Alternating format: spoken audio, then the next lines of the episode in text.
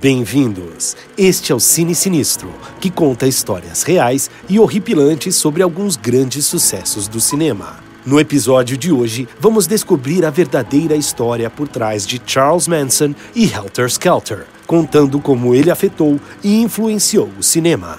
Charles Manson, autor de alguns dos crimes mais chocantes dos Estados Unidos, acabou com o sonho hippie de paz e amor nos anos 60. Temido, odiado e diretamente ligado à música e ao cinema, gerou diversos documentários e cinebiografias, além da tragédia pessoal do diretor Roman Polanski. A morte brutal de sua esposa grávida, a atriz Sharon Tate, e o destino cruel de um dos maiores astros da música na locação do seu filme mais sombrio.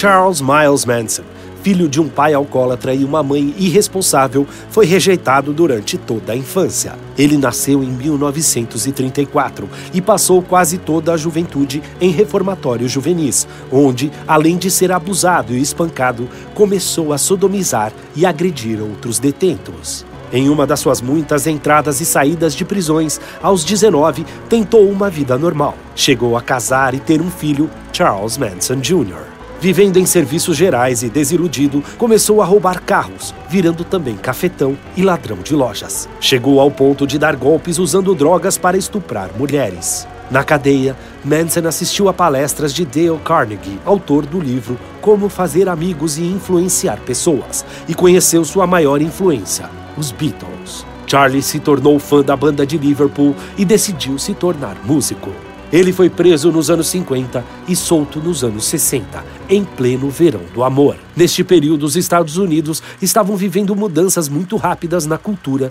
e sociedade. Tudo isso maravilhou e inspirou Manson.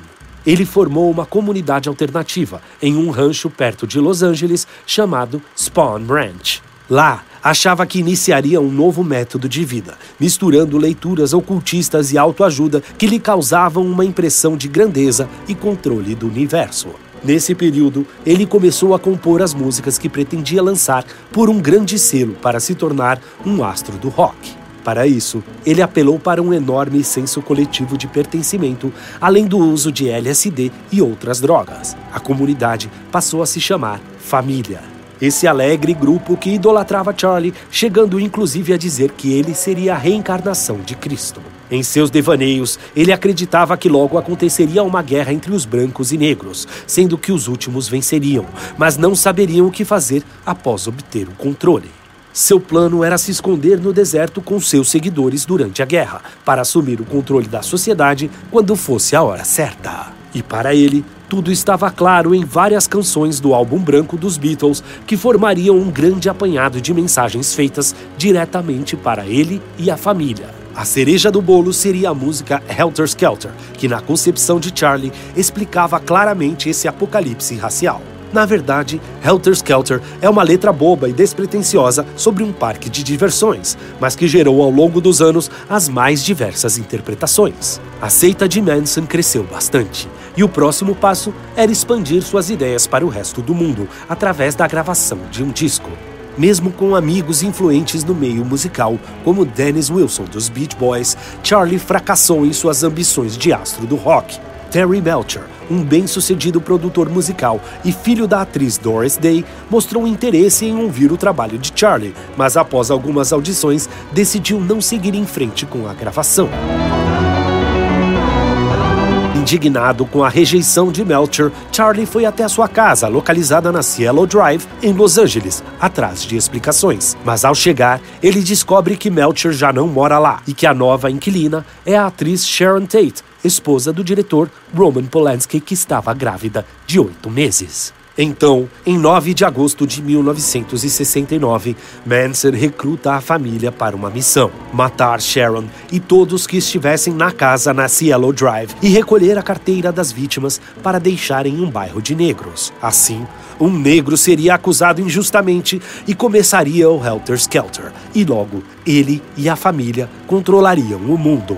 Os membros da família, sem Charlie, invadiram o local e promoveram uma chacina sem precedentes. A atriz e o filho não nascido foram assassinados com 16 facadas, onde cinco delas já seriam fatais isoladamente. Com o sangue de suas vítimas, os assassinos escrevem nas paredes palavras como porco e morte aos porcos, que era como os negros chamavam os policiais. Logo, a chacina estava em todos os jornais e, como Helter Skelter não aconteceu, um novo ato seria necessário. Então, aleatoriamente, escolheram uma nova residência. Charlie e a família entraram na casa de Leno LaBianca, presidente de uma rede de supermercados da Califórnia, assassinando não só ele, com 12 facadas e 14 ferimentos feitos por um garfo de duas pontas, mas também sua esposa, com 41 ferimentos perfurantes. No peito de Leno, entalharam em sua carne a palavra guerra, e pela casa escreveram outras palavras em sangue, inclusive Helter Skelter. A barbaridade dos crimes causou pânico entre as celebridades e pessoas ricas de Los Angeles. Apesar da similaridade dos crimes, a polícia tratou os casos Tate e LaBianca como casos isolados. Manson e seus seguidores acabariam sendo presos dias depois, em uma batida policial banal a respeito de danos ao patrimônio e vandalismo na fazenda onde moravam. Na cadeia, uma das seguidoras, Susan Atkins, se gabou a colegas de cela dos feitos da família nas semanas anteriores. Foi quando toda a trama foi descoberta. O julgamento de Manson se tornou um circo midiático. Manson entalhou um X em sua testa e se proclamou um excluído da sociedade. Logo, seus seguidores o imitariam. O comportamento bizarro da família durante o julgamento teve repercussão mundial e Manson ganhou uma legião de fãs, tornando-se um ícone sombrio da cultura pop. Manson foi condenado à morte em 1971, mas sua pena se tornou prisão perpétua que cumpriu até 2017, quando morreu aos 83 anos.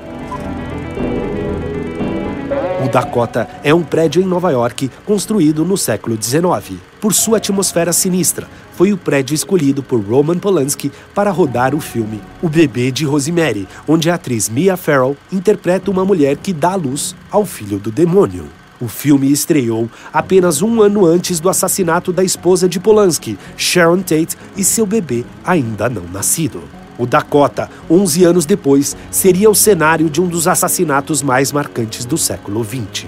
John Lennon, ídolo de Charles Manson, voltava do estúdio quando foi baleado com tiros pelas costas por Mark Chapman, um fã enlouquecido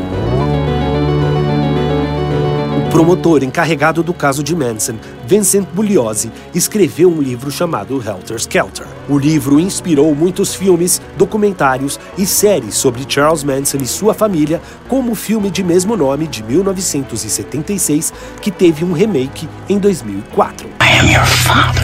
Outros filmes de horror se inspiraram na história da família Manson para criar seus personagens, como John Payment, de Last Shift, Corda, de Deathmaster, Horace Bones, de I Drink Your Blood e o filme O Perigo Bate à Porta de 2016. Em 2019, a história de Manson e seus crimes será um pano de fundo para o novo filme de Quentin Tarantino, Era uma Vez em Hollywood. Os assassinos do cinema podem tentar, mas nada é mais cruel e brutal do que a realidade.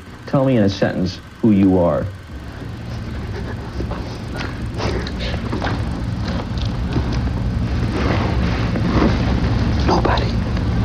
Continue no Space para conhecer outras histórias verdadeiras por trás das câmeras de cinema aqui no Cine Sinistro.